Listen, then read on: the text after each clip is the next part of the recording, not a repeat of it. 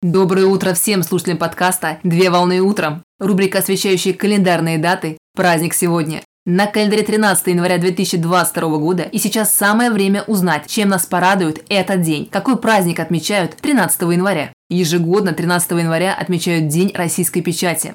Впервые 13 января было объявлено Днем российской печати указом Президиума Верховного Совета Российской Советской Федеративной Социалистической Республики от 28 декабря 1991 года взамен существующему Дню советской печати, который отмечался 5 мая. Дата празднования связана с исторической датой, началом издания первой российской печатной газеты «Ведомости», основанной указом Петра I. 13 января 1703 года по новому стилю в Москве вышел первый номер русскоязычной печатной газеты под названием «Ведомости о военных и иных делах, достойных знаний и памяти, случившихся в московском государстве и в иных окрестных странах».